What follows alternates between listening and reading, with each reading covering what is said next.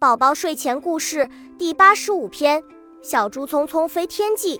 从前，在森林里有只叫聪聪的小猪，它既勤劳又乐于助人，小动物们都很喜欢它。有一次，小兔子放风筝，不小心将风筝挂在了树上，那是小兔子最喜欢的东西啊！它呜呜地哭了起来。这时，正巧聪聪路过，他见了，连忙问。怎么了？你怎么哭了呀？我，我的风筝被挂在树上了。小兔子抽噎着说。聪聪听了，不假思索地说：“你先回去吧，放心，我一定帮你。”真的吗？太好了！小兔子高兴地回家去了。聪聪尝试了几次，都没能把风筝摘下来，这可把他愁坏了。聪聪想了又想。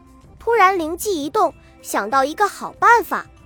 他委托小猴弄到风筝线，又找到风筝纸。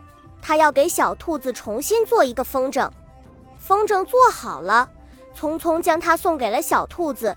小兔子十分感动，匆匆却说：“这是应该的。”匆匆的生日到了，可他全心全意地为小动物们解决问题，连自己的生日都忘记了。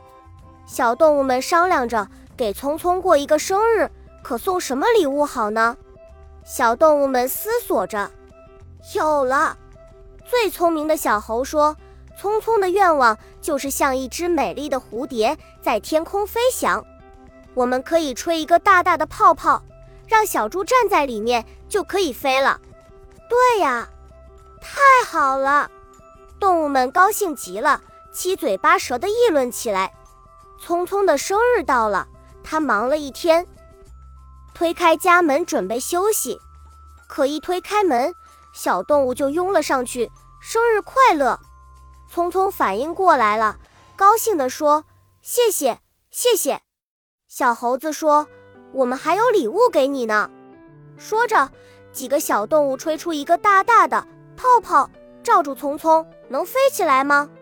小动物们屏气凝神地看着。慢慢的，泡泡一点点升起，带着匆匆飞了起来。匆匆激动的热泪盈眶，大声喊着：“我飞起来了，我飞起来了！”泡泡掉了，匆匆却在天上自由的飞翔。匆匆真的变成了一只美丽的蝴蝶。当拥有一颗善良美好的心时，你的灵魂就会变成美丽的蝴蝶。这是小猪飞走时告诉我们的秘密。